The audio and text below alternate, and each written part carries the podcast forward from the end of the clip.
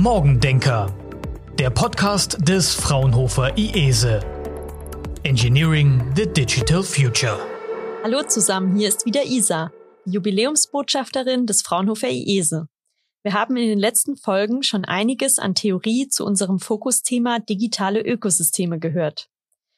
Nun möchten wir uns ein erfolgreiches digitales Ökosystem in der Praxis anschauen, das als kleines Forschungsprojekt gestartet ist und jetzt für viele ländliche Regionen große Vorteile bringt. Es handelt sich um das Projekt Digitale Dörfer. Annika Meyer aus der Abteilung Digital Society Ecosystems ist Teil des digitalen Dörfer-Teams am IESE und wird uns heute mehr dazu erzählen. Hallo Annika, schön, dass du da bist. Hallo, vielen Dank. Ja, kannst du uns erstmal allgemein was zu dem Projekt der digitalen Dörfer erzählen? Sehr gerne. Also wir sind mit den digitalen Dörfern 2015 gestartet und hatten dabei die Idee beziehungsweise die Intention, Herausforderungen des alltäglichen Lebens, besonders im ländlichen Raum, mit Bezug zu Digitalisierung zu untersuchen und entsprechende Lösungen zu entwickeln. Das Projekt wurde gefördert von der Entwicklungsagentur Rheinland-Pfalz und von dem Ministerium des Inneren und für Sport Rheinland-Pfalz. Und gemeinsam mit drei Modellregionen in Rheinland-Pfalz haben wir genau diese Herausforderung untersucht und dann entsprechende Dienste und Lösungen entwickelt, um denen entgegenzuwirken. Welche Modellregionen waren das denn in Rheinland-Pfalz? Das war Betzdorf-Geberzhain, Eisenberg und Göllheim. Und ähm, ja, alle Modellgemeinden sind jetzt auch noch mit dabei. Das heißt, die nutzen weiterhin die digitalen Dörferlösungen und wirken dabei mit, den ländlichen Raum digitaler zu gestalten und weiter fortzuentwickeln. Und welche Lösungen sind das? So ein paar Beispiele, wenn gut. Eine unserer verbreitesten Lösungen ist der Dorffunk. Und der Dorffunk fördert die Kommunikation auf dem Land. Das heißt, mit der Dorffunk-App können sich Bürgerinnen und Bürger einfach eine App herunterladen und haben damit einen direkten Draht zur Gemeinde. Einerseits kann die Gemeinde über eine Plattform Informationen einspielen, die der Bürger oder die Bürgerin direkt auf der App sieht. Andererseits können Bürger sich auf verschiedenen Kanälen austauschen und damit ja so ein bisschen das Stadtgespräch oder das Dorfgespräch abbilden, das vorher vielleicht im Dorfladen oder in der Kirche oder so stattgefunden hat. Und das genau war unsere oder eine unserer Intentionen und eine der Herausforderungen auch in den Modellgemeinden, dass einfach dieses Dorfgespräch ähm, nicht mehr so häufig wie früher face-to-face -face stattfindet. Und da sollte durch den Dorffunk einfach auch ein Raum geschaffen werden, um mehr Austausch zu bieten.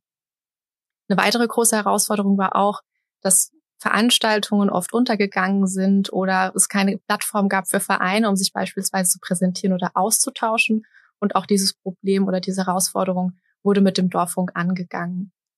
In Verbindung zum Dorffunk haben wir noch andere Lösungen, um die Kommunikation zu fördern. Das ist zum Beispiel die Dorfnews, ein Informationsportal für Gemeinden oder, aber auch für Vereine und unser, unsere Dorfpages, die so eine klassische Homepage ähm, darstellen, aber auch eine Verbindung zum Dorffunk wiederum haben. Okay, und was hat das jetzt genau mit digitalen Ökosystemen zu tun? Also wie funktioniert das digitale Ökosystem in dem Projekt? Die digitalen Dörfer sind in dem Sinne kein super klassisches Ökosystem. Das heißt, wir haben nicht damit gestartet zu sagen, okay, unser Ziel ist es, ein digitales Ökosystem zu bauen, sondern der Fokus lag auf den Diensten. Das heißt, es ging uns vor allem darum, Dienste zu entwickeln, die den Bürgerinnen und Bürgern dienen im Endeffekt. In der Entwicklung allerdings sind die einzelnen Dienste entstanden und eine digitale Plattform, auf der all unsere digitalen Dörferkunden, die mittlerweile nicht nur in Rheinland-Pfalz zu finden sind, sondern deutschlandweit, sich austauschen können und sich vernetzen können. Das heißt, obwohl das digitale Ökosystem nicht im Vordergrund stand, sondern eher die Entwicklung der Dienste und der Plattform, die dahinter steht, ist im Endeffekt nun ähm, ja ein digitales Ökosystem inklusive einer digitalen Plattform entstanden, die ja deutschlandweit genutzt wird. Ja, wie aufwendig war es denn jetzt für die Dörfer, eine solche Plattform einzuführen, sowohl von der Zeit her als auch von den Personen, die dafür notwendig waren? Das ist eine gute Frage, denn besonders die Beteiligten hatten oft Sorge, dass sie großes IT-Kenntnis benötigen bei der Einführung der Plattform oder auch der einzelnen Dienste. Und wir von unserer Seite stehen da natürlich mit Rat und Tat zur Verfügung bei Fragen, aber die digitalen Dörferlösungen sind so gestaltet, dass jeder oder jede diese auch bedienen kann. Denn uns war es ein großen, großes Anliegen, dass keine besondere Software beispielsweise vonnöten ist. Das heißt, man kann mit ganz normalen Geräten äh, alle Dienste nutzen und auch alle Dienste verwalten, beispielsweise über einen Browser. Es sind keine Zusatzapplikationen, ähm, außer jetzt zum Beispiel beim Dorffunk die App dann notwendig. Ähm, wir haben ja da ja auch über die Jahre, in denen wir das Projekt schon durchgeführt haben, einiges an Erfahrung gesammelt und eine relativ große Community, die sich mittlerweile natürlich auch selbst dann äh, gegenseitig weiterhilft und gegenseitig bereichert. Und unsere einzelnen Lösungen wachsen auch immer weiter. Wachstum zu dem auf der einen Seite, dass natürlich immer mehr ja, Dörfer, Gemeinden oder auch Landkreise mittlerweile oder Bundesländer ähm, bundeslandweit dann Lösungen einführen und dadurch die Community wächst, aber auch im Sinne einer Weiterentwicklung, weil wir daran interessiert sind, ja, einfach die Erfahrungen, die wir sammeln, auch immer wieder mit einzubringen. Und das Tolle an dieser Plattform oder dieser, ähm, ja, diesem Ökosystem, das wir damit geschaffen haben, ist, dass jeder von den Weiterentwicklungen profitiert. Also die gesamte Community profitiert von einer Weiterentwicklung in einem Dorf in Deutschland. So könnte man das sagen, genau. Also wenn in Bayern etwas entwickelt wird, äh, profitieren auch Menschen in Mecklenburg-Vorpommern davon. Und welche Rolle spielt jetzt das Fraunhofer IESE dabei? Also wie unterstützt ihr die Dörfer?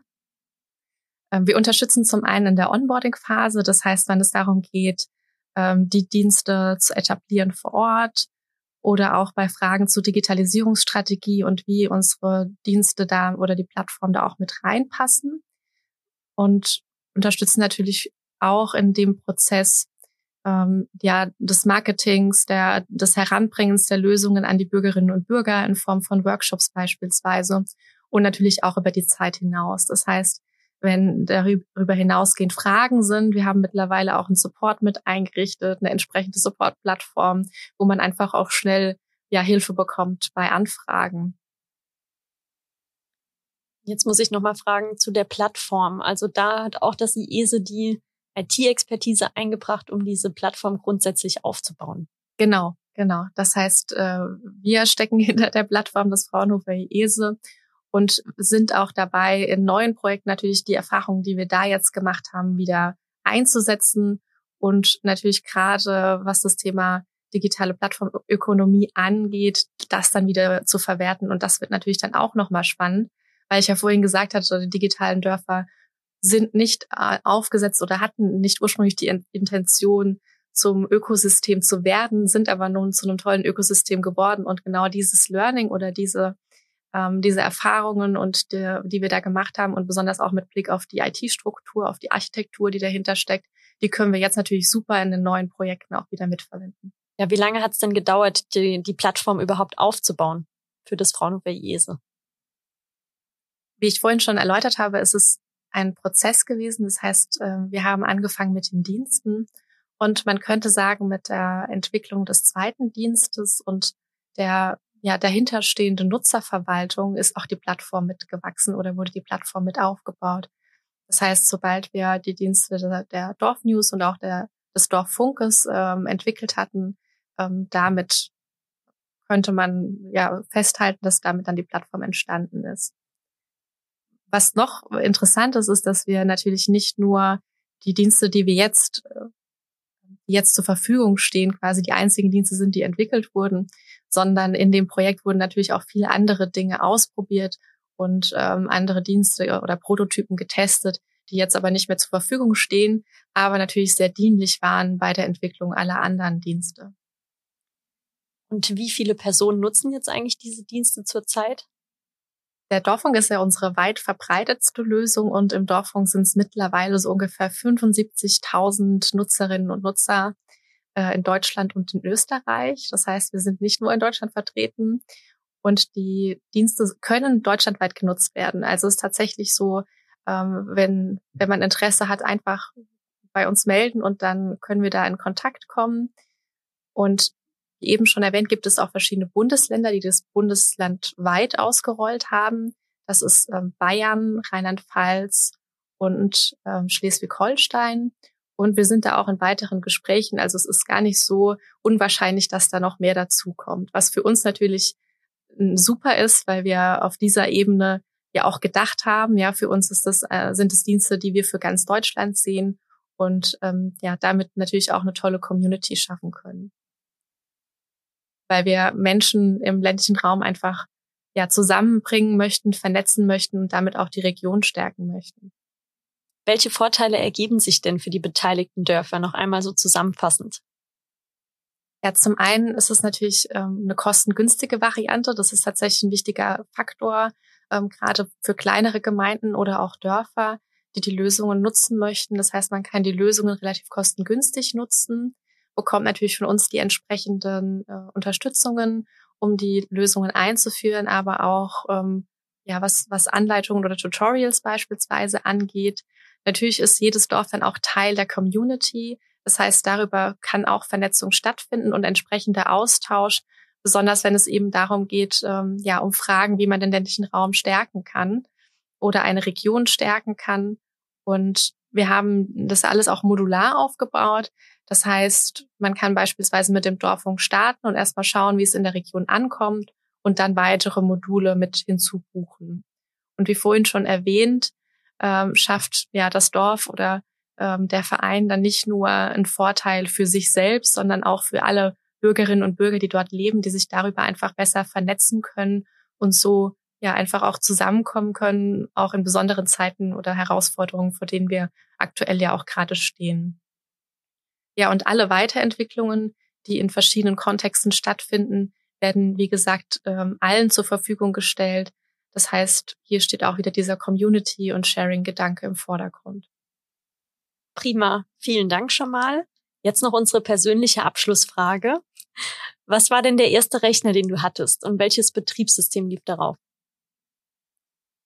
Der erste Rechner war tatsächlich, äh, ich glaube, ein Windows-Rechner und das war ein Windows 97. genau. Ja, sehr schön. Das sind auch schon die Computer oder Betriebssysteme, mit denen ich mich besser auskenne. An dieser Stelle sage ich schon mal Tschüss, Annika, vielen Dank. Und falls ihr Fragen habt zu den digitalen Dörfern oder digitalen Ökosystemen, meldet euch gerne. Nächsten Monat starten wir mit unserem dritten Fokusthema Virtual Engineering. Seid gespannt und schaltet wieder ein. Tschüss. Morgendenker.